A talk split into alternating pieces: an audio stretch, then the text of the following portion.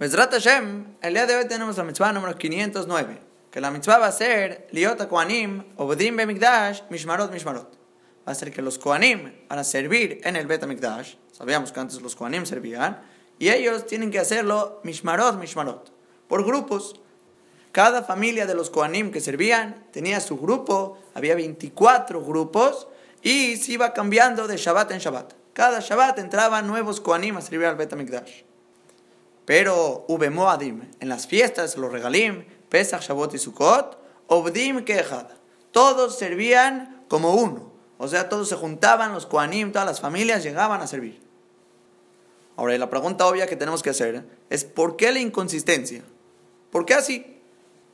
Si realmente te funciona el sistema de que cada semana se vayan cambiando las diferentes familias, que incluso en Pesach, Shavuot y Sukkot, que vaya a entrar un solo grupo en vez de todos los Koanim, los 24 grupos de Koanim.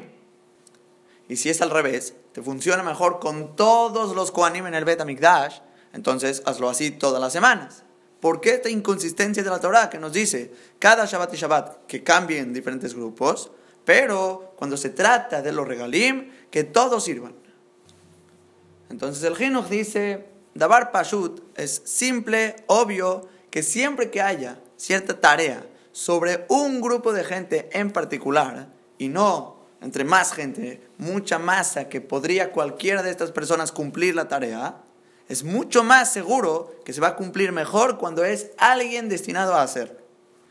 Es como si una persona tuviera 10 esclavos. Tienes 10 esclavos y muy fácil cualquiera de ellos puede trapear el piso. Pero si no le dices a uno en particular, tú eres el encargado de trapear el piso, no se va a llevar a cabo la tarea. La tarea, todo el labor, no se va a cumplir, porque hay mucha gente que lo puede hacer. Y el esclavo va a decir que lo haga el otro, yo no estoy encargado, que lo puede hacer el otro, el otro, y nadie lo va a hacer. Ahora, todo eso puede aplicar en una tarea que a lo mejor la persona no lo quisiera hacer, como trapear el piso. ¿Por qué quisiera el esclavo ir a ser el que trapee el piso? Yo me imagino que prefiere descansar, o estudiar, o hacer otra cosa. ¿Quién quiere trapear el piso? Bueno, pero por otro lado, realmente podemos poner el ejemplo al revés, que la acción es algo bueno, que quieren hacer la acción. Ejemplo, nuestra mitzvah. ¿Quién no quiere servir a Kadosh Baruj Incluso antes, dentro de las familias mismas destinadas para servir esa semana, se peleaban a ver quién hacía cierta tarea. ¿Quién iba a ser el que amerite hacer esa acción que Boreolam tanto quiere? Entonces va a salir que si no hay un orden, un encargado que diga, tú lo tienes que hacer, tú eres el responsable y la persona que lo tiene que llevar a cabo, o nos va a pasar como el caso de trapear el piso, que nadie lo va a querer hacer, o al revés, como el caso de los korbanot, que todo el mundo se va a pelear para poder llevar a cabo la mitzvah. Y va a haber golpes y van a decir, yo lo hago, yo lo hago, y se van a pelear. Entonces dice el Jinuj que por estos motivos es obvio y claro, simple, que se va a poner un orden.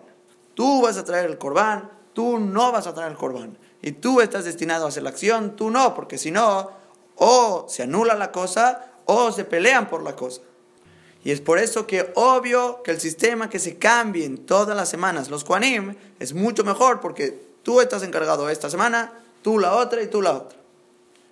Ahora vamos a preguntar si es así. Entonces, ¿por qué en los regalim, Pesach, Shavuot y Sukkot, Ahí sí se juntaban todos los Koanim, toda la gente servía. Dice el Jinuj, aquí va a ser una excepción.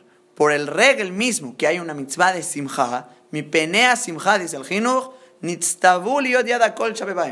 Fuimos ordenados que la mano de todos los Koanim tenga por igual. Todos los Koanim van a trabajar y se hacía realmente un orden dentro del Bet se hacía una rifa, a quién le toca este corbán, este corbán, este corbán, pero como todo el mundo quería participar, entonces no podemos decir esta familia sí y todas las demás no.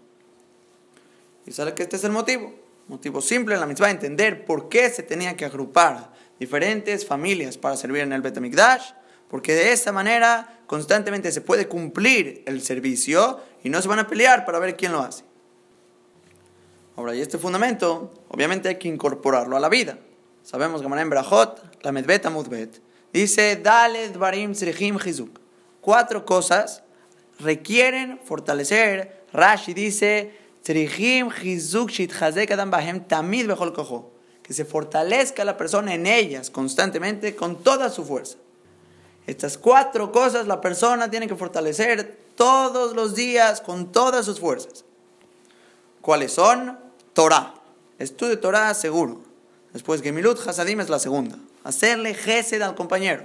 Tercera es tefilá. Rezar a Boreolama hay que mejorar la tefilá todos los días. Y cuarta, Derech Eretz. Y Rashi explica en este concepto qué significa Derech Eretz. Si eres un trabajador, tu trabajo. Si eres una persona que hace mercancía, tu mercancía. Si eres una persona de la guerra, la guerra, el ejército. Y así en todas las cosas, Derech Eretz significa a lo que sea que te dediques, tienes que mejorarte en eso que te dedicas. Fortalecer, mejorar, crecer, cambiar. Entonces, sobre este derejeres, que sea lo que sea que te dediques, aplica esta idea que estamos diciendo. No dejes cualquier cosa, cualquier tarea o acción que se tiene que llevar a cabo, que tienes que hacerla, no la dejes en manos de mucha gente. Pon un encargado, una persona que se dedique a llevar a cabo esta acción o que diga a la gente qué hacer, poner gente fija para que se lleven a cabo las cosas.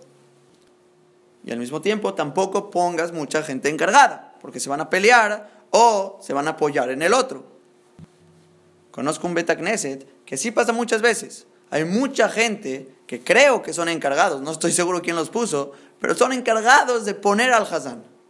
Y como hay mucha gente que pone a Hazanim, entonces pasa muchas veces. Es muy normal ver que de repente suben dos Hazanim a la Teba y como que se ven, yo voy a ser Hazán, tú vas a ser Hazán. A mí me dijeron, y al final uno le cede y el otro le da vergüenza porque le cedieron.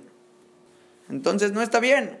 Y este puede ser un ejemplo ligero. Hay cosas que llevan a situaciones mucho más graves cuando se hacen mal. Hay que poner una persona específica encargada para llevar a cabo la acción que se cumpla seguro, que no haya fallas. Eso es lo que nos enseña la mitzvah. Poner familias de Kohanim cada semana, Shabbat en Shabbat, que se vayan cambiando para que seguro se cumpla la mitzvah del servicio del Betamikdash.